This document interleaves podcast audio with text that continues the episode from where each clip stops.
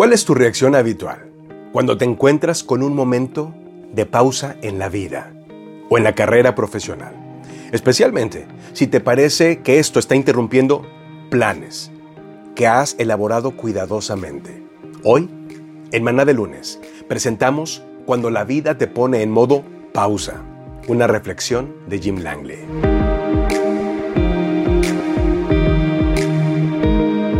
¿Conoces el botón de pausa?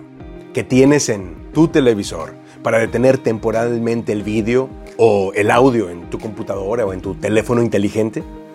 A veces, la vida presiona el botón de pausa, nos guste o no.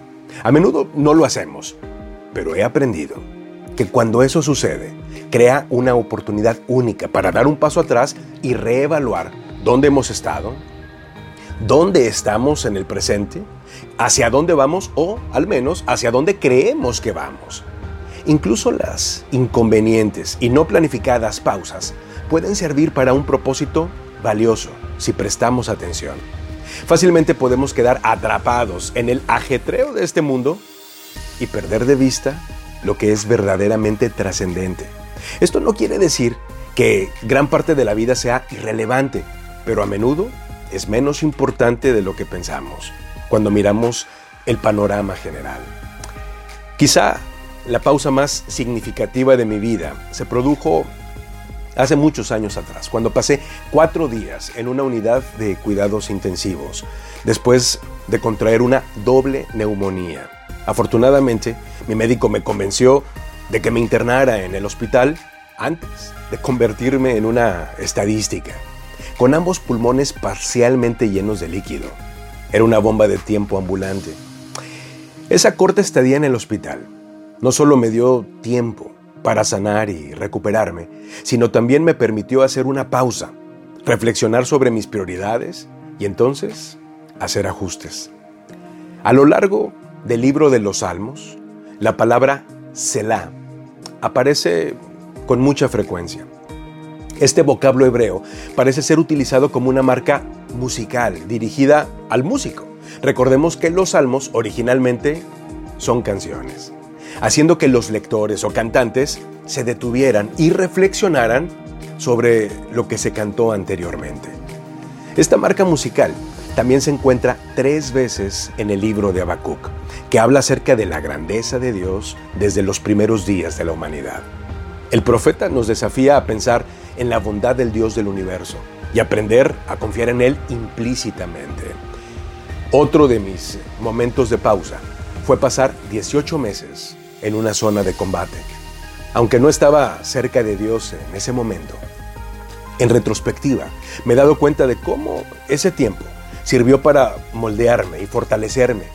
Mirando hacia atrás puedo ver cómo Dios siempre estuvo presente, siempre cuidándome, incluso cuando no estaba prestando atención. Así como nuestros dispositivos electrónicos incluyen la función de pausa para controlar el ritmo al que deseamos ver o escuchar, Dios a menudo usa un botón de pausa divino en este mundo en el que vivimos.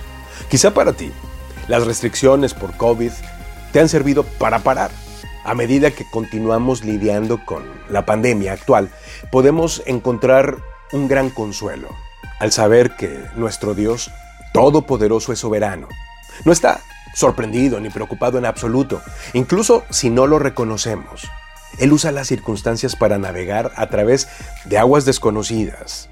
He encontrado que el Salmo 46 es instructivo. Los primeros cuatro versículos dicen, Dios es nuestro amparo y fortaleza, nuestro pronto auxilio en los problemas, por eso no tenemos ningún temor, aunque la tierra se estremezca y los montes se hundan en el fondo del mar, aunque sus aguas bramen y se agiten y los montes tiemblen ante su furia.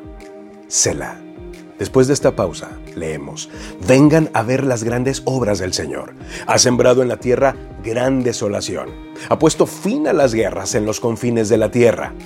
Ha roto los arcos y despedazado las lanzas, ha arrojado al fuego los carros de guerra. Alto, reconozcan que yo soy Dios. Las naciones me exaltan, la tierra me enaltece. Con nosotros está el Señor de los ejércitos. Nuestro refugio es el Dios de Jacob.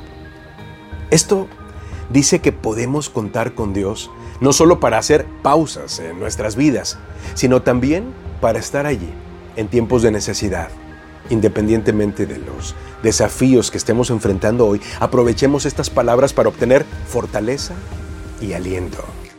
Mana de lunes es un servicio a la comunidad de negocios del Comité de Profesionales y Empresarios Cristianos. Contáctanos en cdmclatino.com y en España, contáctanos en 3-e.org.